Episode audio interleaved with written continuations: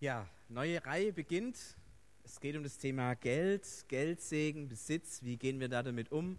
Und ähm, ich habe ähm, letzten, ja eigentlich das letzte halbe Jahr immer wieder mich so mit dem Thema beschäftigt und ähm, ich habe gemerkt, wie viel selber ich da nochmal dabei gelernt habe und wie viel ähm, da tatsächlich auch drin steckt. Ich möchte euch ein bisschen mit reinnehmen, aber zunächst mal die Frage, warum reden wir eigentlich über über Geld. Ja, also das ist, ähm, ist ja als Pastor oder als äh, Pastor bin ich ja irgendwie nicht, Pfarrer, äh, CVM, leitender Referent, wie auch immer, immer so ein spannendes Thema, denn die erste Frage, die man sich da ja stellt, ähm, braucht die Gemeinde Geld? Ja, also wenn der, wenn der jetzt über Geld predigt, so äh, heißt es jetzt, da muss was locker gemacht werden. Äh, Klammer auf, ja, es muss was locker gemacht werden, Klammer zu. Aber ich habe gemerkt, es geht eigentlich äh, gar nicht so sehr nur darum. Äh, natürlich geht es um den Zehnten, aber ähm, es geht noch um viel mehr. Aber bevor wir auf die Sachen eingehen, um die, die noch wichtig sind, möchte ich so ein paar abschreckende äh, Beispiele vielleicht euch noch vor Augen führen. Ich weiß nicht, wer den kennt, diesen Film Believe Me. Wer kennt denn den? Okay, die überwiegende Mehrheit. Harry, äh, Gratulation. Worum, worum geht es in dem Film, Harry? Weißt du es noch? Scheiße, dass ich mich gemeldet habe, gell? Also das ist ein super Film, das ist nämlich die klassische Karikatur dieser amerikanischen Spendenprediger, ja? Da ist also ein Student, dem bekommt mitgeteilt, dass sein Stipendium abgelaufen ist und er äh, von der Uni fliegt. Außer, alternativ, er bringt Kohle. Und er überlegt sich dann, wie komme ich zu Kohle? Und irgendwie ist er zufälligerweise mal bei so einer amerikanischen Gemeinde, die für irgendein Missionsprojekt Spenden sammelt. Und er sieht dann da, wie die Leute da die Dollarscheine rüberschieben und er denkt sich, hey, das kann ich auch. Er erfindet ein Missionsprojekt irgendwo in Afrika, das es natürlich gar nicht gibt, heuert ein paar Kumpels an und sie starten eine Spendensammeltour für dieses nicht vorhandene Missionsprojekt. Eigentlich heißt das Projekt Stipendium für mich. Und ähm, es wird alles aufgefahren, ja, Hillsong-Songs und äh, Gottesdienste und er muss dann, erst kein Christ, ja, muss erst mal überlegen, wie, wie betet man da und äh, wie, wie, wie macht man das alles und ein klassischer Film für alle Klischees amerikanischer Spenden, Sammelgottesdienste, müsst ihr anschauen, ist richtig witzig, ähm, mit einem Augenzwinkern allerdings. Ja. Aber es gibt ja auch so theologische Fragen bei dem Thema Geld. Ähm, wo man sich durchaus fragen muss, passt es eigentlich? Also es gibt so ein Wohlstandsdenken. Manche predigen über Geld und sagen, wenn du Christ bist, dann muss es dir auch finanziell gut gehen, weil Gott ist der Vater im Himmel und dem Vater gehört schließlich alles.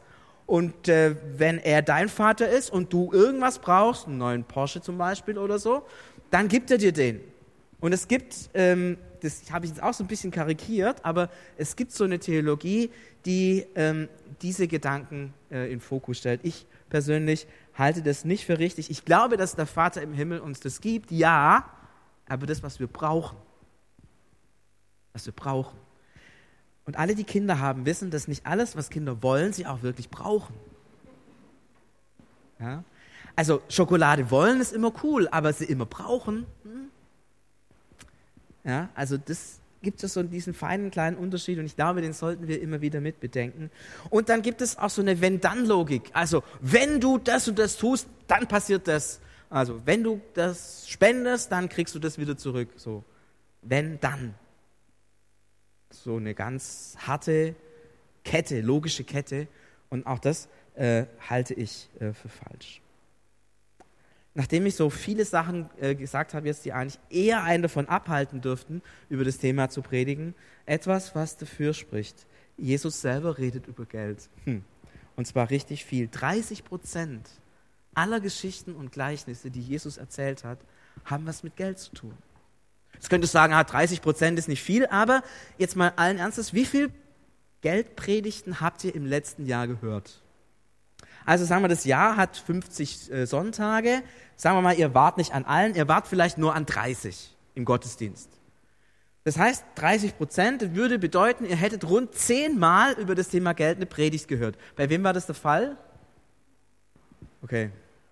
Also wir reden deutlich weniger über Geld Als Jesus über Geld geredet hat.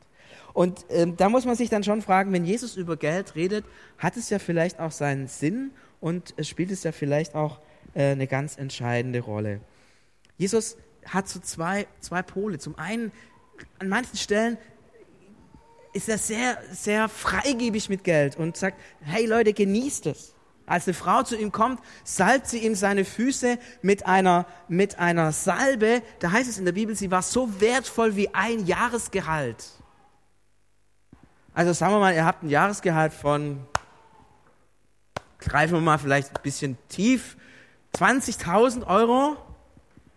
Es ist nicht viel, also das sind nicht die, die Großverdiener, aber immerhin, also eine Salbe für 20.000 Euro, Jesus auf die Füße schmieren. Boah, sagen wir mal, ihr habt ein Jahresgehalt von 50, 60.000, merkt ihr, uh, das kostet richtig. Jesus sagt, hey, Geld ist da zum Ausgeben. Und an anderen Stellen weist uns Jesus darauf hin, dass Geld eine verführerische Kraft hat und ähm, dass es eine Gefahr ist, dass, dass es fast so eine Art Götze werden kann. Und immer wieder wird deutlich, dass, und das ist der Fokus für heute, dass Geld und geistliches Leben ganz eng zusammengehören. Ich habe hier äh, so Schälchen vorbereitet. Da gibt es, äh, könnt ihr nachher alle mitnehmen. Da habe ich solche, solche Streifen drin. Lackmusstreifen. Weiß jemand, was, was das ist? Lackmusstreifen? Peter ist beim TÜV, der, der kennt sich da aus. Genau, also wenn man das in irgendeine Flüssigkeit reinhängt, je nach, je nach Säuregrad färbt sich das unterschiedlich. Ich glaube, je dunkler, desto saurer, oder?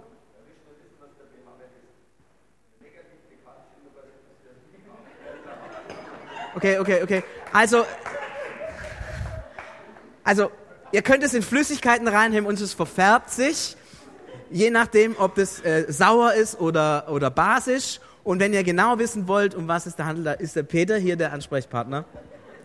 Äh, er kennt sich da aus und ihr könnt euch verlassen drauf, denn der arbeitet beim TÜV. Also das ist äh, absolut perfekt. Genau. Also, aber ähm, was will ich damit sagen? Ist wie so ein Teststreifen. Da kann man rausfinden, wie ist es eigentlich, was ich da vor mir habe.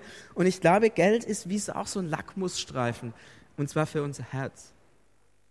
Wir finden daraus, wo steht eigentlich unser Herz? Wo steht mein Herz? Ich möchte euch nachher äh, allen so einen Streifen mitgeben und vielleicht könnt ihr euch äh, den an da, wo eure Scheckkarte ist, wenn ihr modern seid oder da, wo euer Bargeld ist, wenn ihr noch zu den Menschen gehört, die mit Bargeld zahlen, irgendwo zustecken. Es sind auch so viele, ihr könnt die Scheckkarte und das Bargeld versorgen äh, mit so einem Lackmusstreifen. Und einfach zu fragen, wo ist eigentlich mein Herz? Im Umgang mit Geld und Besitz kann ich erkennen, wie es in meinem Herzen wirklich aussieht, was mein Herz bestimmt ich habe bemerkt, es sind so drei Dimensionen. Die erste Dimension ist, was macht eigentlich meinen Wert aus? Und es ist ganz häufig so, dass die Frage, wie viel Geld verdiene ich, etwas ausmacht mit dem, was bin ich eigentlich wert. Und ich merke, das ist, es ist total schief. Weil wisst ihr, was ihr wert seid? Ihr seid einen ganzen Christus wert. Jesus ist für dich gestorben gibt für dich sein Leben. Das ist, was ihr wert seid. Das ist vollkommen unabhängig von der Frage, wie viel Geld verdienst du, wie wohnst du, welches Auto fährst du, welche Klamotten trägst du, welche Schuhe und wie viele Schuhe hast du, etc., etc., etc. Man kann es ja ganz lang ziehen. Entschuldigung. Was ist dein Wert? Wenn du merkst, hey, manchmal sind diese Gedanken in mir, dass ich da auf mein Geld schaue oder auf meine Wohnung oder auf mein Auto und merke, hey, das bin ich. Pass auf, denn das ist vergänglich. Das trägt nicht. Du bist mehr wert.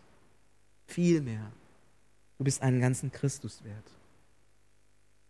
Und ich merke auch, dass Geld ganz stark unsere Beziehungen prägt. Ich bin äh, Gemeindepfarrer gewesen in einem zwei schwäbischen Dörfern.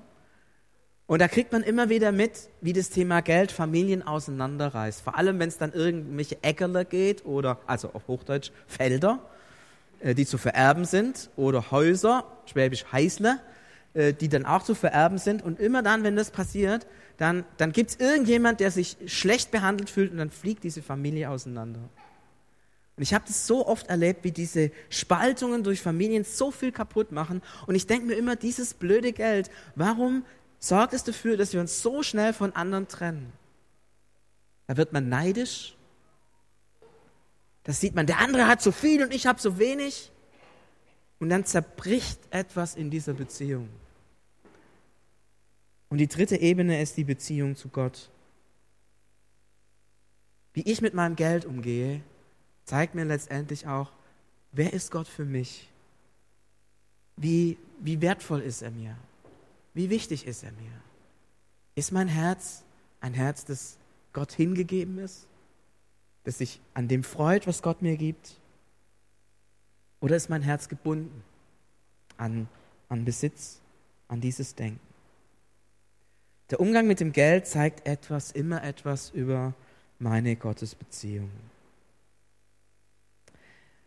Ich weiß nicht, ob ihr das kennt. Manchmal ist in meinem Gedanken so, da, da, wenn ich über meine Finanzen nachdenke und frage, was muss ich alles zahlen und, und wie gehe ich mit meinem Geld um und so, da, da merke ich, da ist wie, so ein, wie wenn so ein Schalter umgelegt ist. Da, redet, da denke ich plötzlich gar nicht mehr an Gott. Da denke ich und handle ich, als ob es diesen Gott nicht gäbe. Ich bin da sehr, sehr drüber erschrocken. Ich war äh, sechs Jahre auch im Finanzausschuss der Landeskirche. Und ich hatte immer, also wir haben da immer eine Andacht vorher gemacht, so, das war schon okay. Und auch, und auch gebetet, so. Aber ich habe gemerkt, wenn es dann wirklich um die Zahlen ging, dann war so die Frage, was will denn eigentlich Gott? Und wie ist es aus Gottes Sinn gut, mit Geld umzugehen? Und was bedeutet es, den Zehnten zu geben? Und was bedeutet es, großzügig zu sein? Auf einmal hat es keine Rolle mehr gespielt. Und es war so eine Art hm, praktischer Atheismus. Das, was ich tatsächlich glaube, dass Jesus für mich gestorben ist, dass er mein Vater ist, dass er mich verfolgt, dass er, dass er, dass er mir genug zum Leben gibt und all diese Dinge, die, die ich bete, wenn ich zum Beispiel sage, Vater unser im Himmel, unser tägliches Brot gib uns heute. Ja, alles, was ich glaube, in dem Moment, wo, wo da Zahlen vorliegen, tue ich so, als ob das nicht mehr gilt. Blende diese Realität Gottes komplett aus. Und ich habe gemerkt, das möchte ich selber nicht tun. Ich habe so ein paar Gedanken hier gesammelt, wo ich gemerkt habe, da passiert mir das ganz schnell. Ich muss selbst für mich sorgen. Oder ich vertraue auf Gottes Treue und Gottes Liebe. Das sind ganz unterschiedliche Haltungen. Und es macht so einen Unterschied, wie ich mit meinen Finanzen umgehe, wenn ich das eine denke oder das andere denke.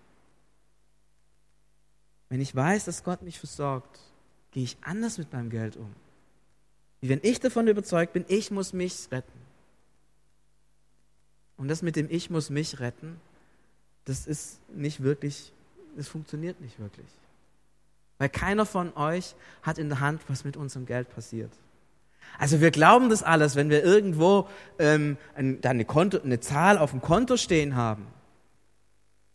Aber wenn man sich mal so beschäftigt mit den großen Themen der Finanzwelt und mit den Summen, die da irgendwie Luftbuchungen sind, denen nichts Wirkliches gegenübersteht, dann stellt man fest, so sicher ist es auch nicht. Wir werden heute opfern ähm, für, die, für die Flutkatastrophe in, in Indonesien. Die hatten da Häuser, ja, und haben gedacht, super, ich habe mein Haus, das ist meine Altersvorsorge, äh, ich kann da wohnen, mir geht es gut, ähm, klasse. Und dann, wutsch, kommt so eine kleine Welle und alles ist weg. Wir haben auch ein Haus in Cannstatt ähm, und ich laufe jedes Mal, äh, wenn ich zu unserem Haus hinlaufe, an so einer Hochwassermarke vorbei. Die ist ungefähr so hoch so hoch wäre unser Haus im Wasser, wenn es mal Hochwasser gäbe in Cannstatt. Und es ist nicht so unwahrscheinlich, wenn ich mir die Wetterentwicklung der letzten äh, Jahre anschaue. Und ich merke, ich möchte Vertrauen lernen. Manchmal denke ich, mein Geld gehört mir. Aber das stimmt eigentlich gar nicht. Ich bin nur Verwalter. Es ist mir von Gott anvertraut. Es ist etwas, was mir für eine gewisse Zeit zur Verfügung gestellt wird. Und irgendwann werde ich das alles abgeben und in den Himmel gehen. Ich nehme nichts mit. Ich bin nur Verwalter. Manchmal denke ich mir, das habe ich mir verdient, habe ja auch hart dafür gearbeitet. Aber habe ich mir es wirklich verdient? Oder ist nicht tatsächlich alles irgendwie Gnade? Dass ich studieren konnte, dass ich den Beruf ergreifen konnte, dass damals Leute aus dem CVM mich gefragt haben, hey, willst du hier im CVM arbeiten? Ganz ehrlich, habe ich mir nicht verdient. Ich habe mir auch nicht verdient, äh, dass ich bestimmte Sachen kann, wie zum Beispiel Griechisch. Manche Leute versuchen Griechisch zu lernen und kriegen das einfach nicht hin. Beim Hebräisch kann ich das sogar verstehen. Ist Gnade. Alles, was du kannst, ist, ist, ist Gnade. Du könntest auch ein Mensch sein, der das nicht kann. Du hast es im Kern dir nicht verdient. Letzten Endes ist alles Geschenk. Und dann ist so dieser Gedanke, ich brauche mehr. Aber wie war das vorher mit dem Vater im Himmel? Der Vater gibt mir, was ich brauche. Kinder kennen das gut. Ich brauche mehr. Mehr Schokolade, mehr Weihnachtsgeschenke, mehr Lego, mehr Schienen für die Holzeisenbahn, mehr PC-Spiele, äh, schnellere PC, etc. etc. Aber nein, Vater, danke für das, was du mir gibst und du gibst mir, was ich zum Leben brauche. Man könnte da lang noch solche, solche Aussagen gegenüberstellen. Und ich weiß nicht, ob ich mit den Aussagen, die ich jetzt für mich mal so formuliert habe, eure Herzenseinstellung oder eure Gedanken äh, erwischt habe. Und interessanterweise ist es ja auch so, gell, wir, wir trauen uns das ja auch gar nicht oft zuzugeben, dass wir so denken. Wir haben ja so, also Viele haben so ein frommes Mäntelchen mit den die legt man so um diese Aussagen herum und äh, versucht die irgendwie schön zu färben, so, dass sie vielleicht gar nicht so schlimm sind. Zum Beispiel, naja, wenn ich nicht nach mir sorge, wer sorgt dich denn schon? Und irgendwie will ja Gott auch nicht, dass ich, dass ich dann bankrott werde und so. Ja, man, man versucht so ein bisschen das dann zu, zu, zu rechtfertigen oder zu erklären oder ist doch nicht so schlimm oder das macht doch jeder. Aber ich möchte euch schon möchte dich schon fragen, wie, welche Gedanken hast du? Sind es wirklich die Gedanken, die deinem Glauben entsprechen? Die dem entsprechen, was du betest, wenn du das Vater unser betest? Die dem entsprechen, wenn du zum Beispiel den Psalm 23 betest? Der Herr ist mein Hirte. Mir wird wie viel mangeln? Nichts. Auf einmal merkt man, hey, schon diese super bekannten Gebete reden irgendwie von Geld und Besitz. Und sie reden in einer ganz bestimmten Weise davon. Und meine Frage ist, ist es wirklich dein Gebet? Und wenn es nicht dein Gebet ist, möchte ich dir Mut machen zu sagen, zu beten auch, Jesus, ich möchte, dass das mein Gebet wird. Ich glaube, äh, dass es so ist, dass wenn ein Mensch zum Glauben kommt, ähm, zunächst mal ein Teil seines Lebens tatsächlich äh, sagt, okay, Jesus, ich glaube an dich und ich vertraue dir mein Leben an. Aber die Erfahrung zeigt, dass das nicht richtig funktioniert, zumindest nicht richtig in allen Bereichen. Und es gibt bestimmte Bereiche, die wir von dieser grundsätzlichen Entscheidung vielleicht ausnehmen. Ein Bereich, den viele Christen von dieser grundsätzlichen Entscheidung für Jesus ausnehmen, ist der Bereich Sexualität. Ja, aber da hat Gott nicht so viel. Das mache ich schon, gucke ich, wie ich das. Auch das Thema Geld ist so ein Thema, so ein extra Bereich, wo ich glaube, es nochmal hilfreich ist zu sagen, Jesus, ich möchte, dass dieser Bereich meines Lebens wirklich dir gehört. Ja, wir sagen, Jesus, dir gehört mein Herz und dir gehört so. Aber wenn es dann an den Geldbeutel geht, dann merken wir, dass unser Herz, ja, hm, zu sagen, nee, auch, auch das gehört dir, Jesus. Und ich glaube, dass du mit dem besser umgehen kannst als ich. Genauso wie das, was du über Sexualität denkst, besser ist als das, was ich stümperhaft mit Sexualität mache. Man könnte dann noch weitere Bereiche nehmen, Arbeitsplatz, ähm, Familie, wie gehe ich mit meinen Kindern um, etc., etc., etc. Ich möchte euch Mut machen, in diesen Zeit, wo wir jetzt über das Thema Geld nachdenken, diesen Bereich Geld wirklich vor Augen zu nehmen und immer wieder auch zu beten, Jesus, ich möchte diesen Bereich ähm, dir anvertrauen. Warum sollten wir das tun? Ich glaube, dass wenn wir das tun, wir einen ganz großen Segen erleben. Für mich war da spannend die Geschichte von Petrus, der auf das Wasser tritt. Ähm, der, der, Petrus ist im Boot, Jesus kommt daher und dann sagt, äh, sagt der Petrus, wer, äh, wer bist du? Und dann äh, sagt Jesus, ich bin's. Und ja, wenn du es bist, dann sag mir, dass ich aufs Wasser treten kann. Und, äh, und der Jesus sagt, komm. Und dann gibt es zwei Möglichkeiten, die man tun kann. Exakt zwei. Die eine ist, ich bleibe im Boot und frage mich immer, hätte es gehalten? Hätte, hätte, hätte. Und das geistliche Leben von Petrus und sein Vertrauen auf Jesus wäre nicht gewachsen. In dem Moment, wo er aber diesen Schritt aufs, aufs Wasser tut und merkt, dass es trägt, vertieft es sein Vertrauen, seine Liebe und seine Beziehung zu Jesus. Und zwar interessanterweise in beide Richtungen. Petrus vertraut Jesus mehr und Jesus wendet sich dem Petrus zu und als er dann absäuft, rettet er ihn. Es ist, es ist wie wenn diese Beziehung durch diesen Glaubensschritt vertieft wird, enger wird, fester wird. Und wenn du sagst, hey, das ist mir wichtig in meinem Leben, dass diese Beziehung zu Jesus immer, immer enger wird, dann spielt die Frage, wie du mit deinem Geld umgehst, hier eine entscheidende Rolle. Propheten Malachi, ein interessanter Satz.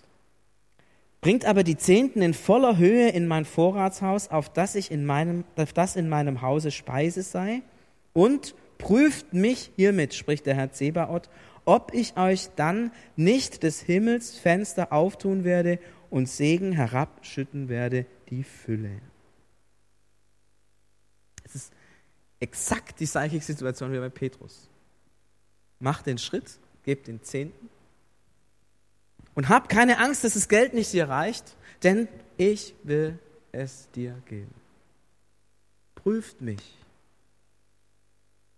Es ist doch, also ich finde es spannend, wie Gott sich ha, praktisch herablässt, dass wir ihn prüfen sollen. Eigentlich ist es ja immer andersrum, er prüft uns so, gell? Aber er lässt sich wirklich herab und sagt, prüft mich ob es wirklich trägt.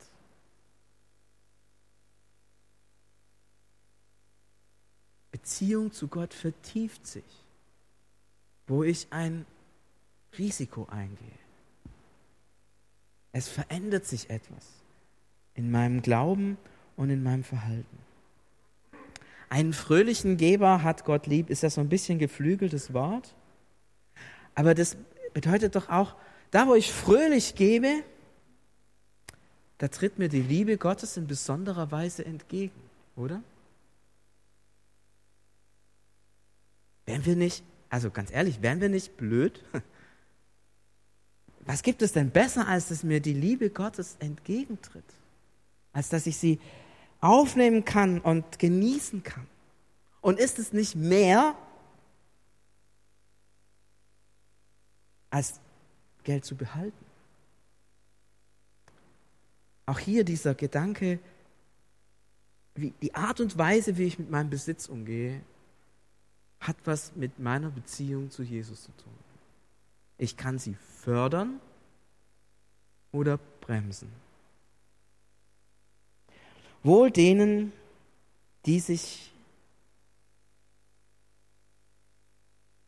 sein, die, die sich seine Mahnung halten, die sich an seine Mahnung halten, sorry, habe ich einen Tippfehler drin, die ihn von ganzem Herzen suchen. Wohl denen, sich an seine Mahnung halten, denen geht es gut. Auch hier diese Ermutigung, sich an die Mahnungen Gottes zu halten, denen geht es gut. Paulus schreibt davon, dass wir als Christen eine herrliche Freiheit der Kinder Gottes haben. Und diese herrliche Freiheit gründet darin, dass Gott unser Vater ist. Wir sind frei von der Knechtschaft dieser Welt und sind frei für Gott zu leben.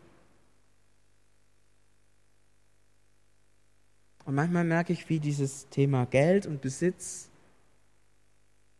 uns diese Freiheit nimmt, uns einengt, unser Denken klein macht.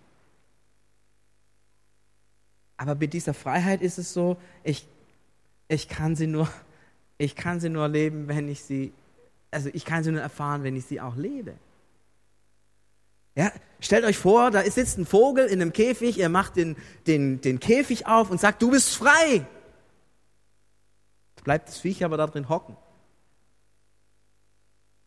Blöd, oder? Die herrliche Freiheit der Kinder Gottes ist zu sagen, wir, wir dürfen frei sein, das zu tun, was Gott möchte. Wir dürfen frei sein, seinem Willen zu entsprechen. Wir dürfen im Leben herrschen. Und ich möchte euch so Mut machen, nicht im Käfig einfach sitzen zu bleiben und diese Freiheit nicht zu ergreifen, die Gott uns gibt. Sei dankbar in allen Dingen, denn das ist der Wille Gottes in Christus Jesus für euch. Wir wollen doch dem Willen Gottes entsprechen, oder? Das heißt, dankbar zu sein für alles, was er mir schenkt. Da merke ich, da steckt so eine tiefe Haltung über das Thema Geld dahinter. Und dann, Jesus selber schenkt, dann wird Gott euch beschenken. Klare Verheißung. Ganz einfach. Schenkt, dann wird Gott euch beschenken. Das heißt nicht, dass das alles auf derselben Ebene liegt, ja? Du kannst Zeit schenken und bekommst dafür Freundschaft. Das kann sein, du schenkst Geld und bekommst dafür die Liebe Gottes. Das liegt nicht auf derselben Ebene. Ich glaube aber, dass Jesus nicht uns reinreiten will und sagen müsse, schenkt Geld und ihr bekommt Bonbons. Sondern dass das, was wir geben, immer kleiner ist, wie das, was wir empfangen. In seiner Bedeutung für unser Leben. Sonst hätte er das nicht gesagt. Ja? Macht keinen Sinn, wenn es so nicht meint. Ich möchte euch Mut machen, zu sagen, hey, ich möchte im Glauben wachsen.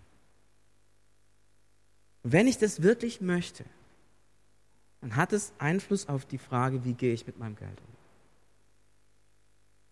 Ergreift die Freiheit, ergreift die Verheißung, ergreift die Zusage und ergreift die Gnade Gottes, die euch gilt.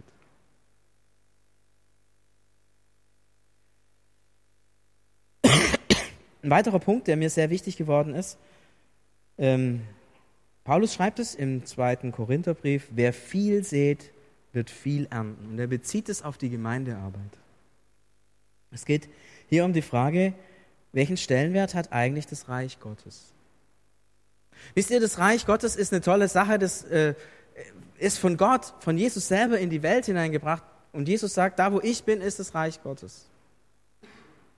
Und das Reich Gottes ist da, wo Gottes Liebe sich ausbreitet, da wo Gottes Gnade sich ausbreitet, da wo Gottes Herrschaft sich ausbreitet, da wo Menschen zum Glauben finden, da ist Reich Gottes. Und da werdet ihr sagen, es hat ja nichts mit Geld zu tun. Stimmt. Aber dass wir jetzt hier Gottesdienst feiern können, hat damit zu tun, dass es hier ein Haus gibt. Das hat was damit zu tun, dass es Leute gibt, die bereit sind, ihre Zeit zu investieren, unsere Musiker. Und es hat damit zu tun, dass es auch gut rüberkommt, dass die so Krusch sich gekauft haben. So Spielsachen. Die, Julius, ganz ruhig die dazu helfen, dass das, was, was ihr auf dem Herzen habt und wozu ihr uns hineinnehmen wollt, dass es auch ankommen kann in unserem Herzen. Natürlich hat Reich Gottes nichts mit Geld zu tun und doch, da wo nichts vorhanden ist an Mitteln, ist es schwierig. Und ich merke, das ist ein Stück die Frage, was ist dir wichtig? Jesus selber hat das Reich Gottes in die Welt gebracht und er hat dafür richtig bezahlt. Es hat ihn nicht nur 30 Jahre seines Lebens gekostet, es hat ihn insgesamt sein Leben gekostet. Er ist gekommen, nur um zu bezahlen, dass das Reich Gottes in die Welt kommt. Das war seine Investition in das Reich Gottes. Es hat ihn so viel gekostet. Es ist von uns in der Regel nicht verlangt, unser ganzes Leben für das Reich Gottes zu geben. Es gibt Situationen, wo das so ist, vor allem in den Gebieten, wo auch äh, wir verfolgt werden, wo Christen auch verfolgt werden. Da, da kann es auch mal dran sein, dass, dass Jesus sagt, jetzt bekenn dich äh, zu deinem Glauben. Und wenn du dich bekennst, besteht die Gefahr, dass du ähm, vielleicht sogar getötet wirst. Gibt es, und wollen wir hier nicht beiseite schieben, aber in der Regel ist es nicht so. In der Regel ist die Frage einfach an uns, wie viel bin ich bereit zu investieren in das Reich Gottes? Und ist es nicht merkwürdig, dass wenn, wenn uns das Reich Gottes wirklich so wichtig ist, wirklich so wichtig ist, wir sagen, wir wollen, dass Leute zum Glauben kommen, wir wollen, dass sich das Reich Gottes ausbreitet, wir sehen unsere Gesellschaft, wir sehen, wie so vieles auch, auch kaputt geht. Wir sehen diesen Streit, dieses Chaos und wir, wir glauben, dass wenn Jesus da reinkommen würde, dann würde sich was verändern. Wir glauben, dass wenn das Reich Gottes größer und stärker wäre in unserer Stadt, dann würde sich diese Stadt verändern. Er hat es nicht auf dem Herzen. Und die Frage ist, bist du bereit, deinen Teil dazu beizutragen, dass das Reich Gottes wachsen kann? Und da geht es jetzt nicht nur um Geld, da geht es auch um Zeit, um Kraft, um Gebet. Es ist, es ist mehr als nur Geld, aber es ist auch, es ist auch, es ist auch der Besitz. Und letztlich, wenn du sagst, nee, finanziell nicht, also ich helfe dann schon mal mit und das, ja, oder ich bringe mich ein oder also beten super gerne. Letztlich stellt sich mir die Frage, ist es dir wirklich wichtig? Ich glaube, diese Frage muss sich jeder stellen. Ist es mir wirklich wichtig? Denn wenn es wirklich wichtig ist,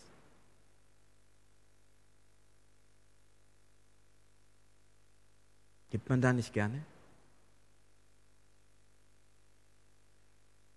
Wie viel investierst du in die Beziehung zu deiner Freundin oder zu deinem Freund? Wie viel investierst du für deine Kinder? Das ist wichtig. Ist Reich Gottes wirklich wichtig? Ich möchte schließen mit äh, zwei Herzenshaltungen, die ich äh, wahrgenommen habe.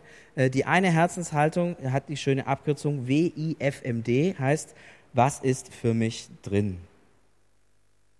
Wir können als Christen mit dieser Herzenshaltung tatsächlich glauben, ja. Manche sagen ja, ich, ich glaube an Jesus, weil er schenkt mir das ewige Leben.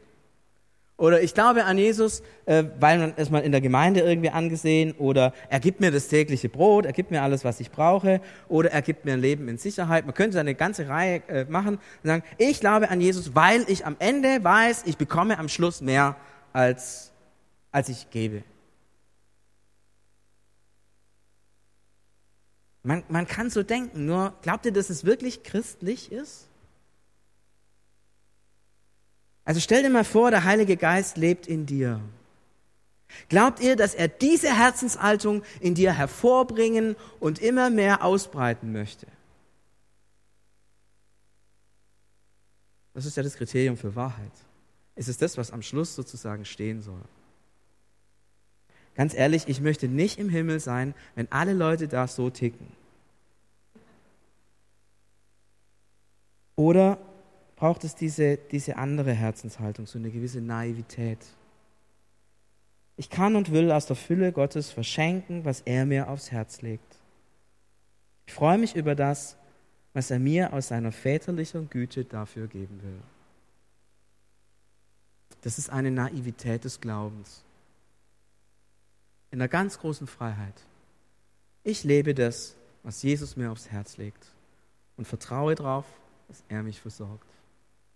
Das ist eine andere Herzenshaltung. Und ich möchte euch heute herausfordern und fragen, was ist die Haltung deines Herzens? Bist du auf dem Was ist für mich drin Trip? Oder bist du eher auf dem Jesus, es ist eh deins? Und dann gebe ich das, was, was, was du mir jetzt sagst, was, was okay ist. Ich lebe diese Freiheit, ich lebe diese Dankbarkeit. Und ähm, ich möchte euch nochmal an diesen Teststreifen erinnern. Nehmt den mit. Prüft mal so im Laufe der Woche. Wie, wie ist euer Herz? Und wenn ihr merkt, mein Herz ist nicht so, wie es sein soll, ich glaube, das sind die Gebete, die Jesus am meisten erhört.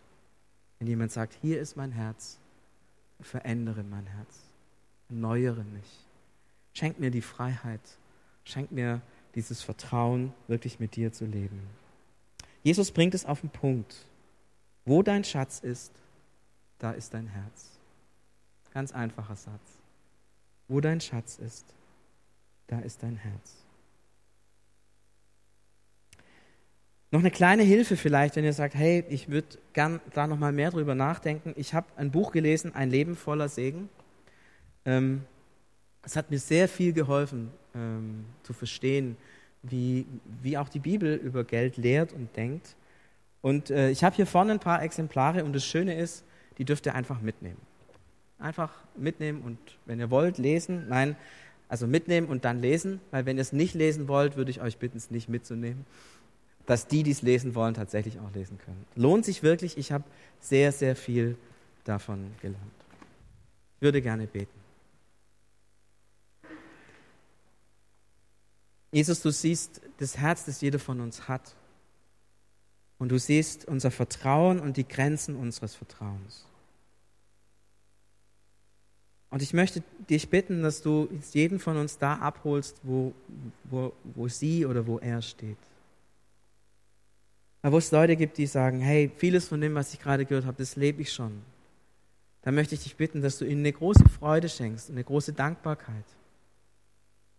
Aber da, wo auch Leute unter, sind, die, unter uns sind, die merken, hey, mein Herz ist, es ist an vielen Stellen noch, noch gefangen und es ist, nicht, es ist nicht in dieser Großzügigkeit angekommen, die du, Jesus, uns gegeben hast. Da möchte ich dich bitten, dass du an unseren Herzen arbeitest und dass du unsere Herzen zu dir ziehst und dass du unsere Herzen füllst mit deiner Gnade, mit deiner Liebe und mit Glauben dass wir den Mut haben, im Glauben auch die Schritte zu gehen, die du auch möchtest, dass wir sie gehen. Und ich möchte dich ganz besonders bitten, Herr, dass, das, dass wir das erfahren, dass da, wo wir lernen, mit dem Geld und unserem Besitz so umzugehen, wie es deinem Willen entspricht, dass wir da in besonderer Weise erleben, dass die Beziehung zu dir vertieft wird und erneuert wird und auf eine neue Ebene kommen. Danke, dass du uns das so verheißen und versprochen hast. Und ich möchte dich bitten, die Türen sind auf von unserem Käfig, dass wir an die Tür stehen und es wagen, die Flügel auszubreiten und zu fliegen in der Freiheit der Kinder Gottes.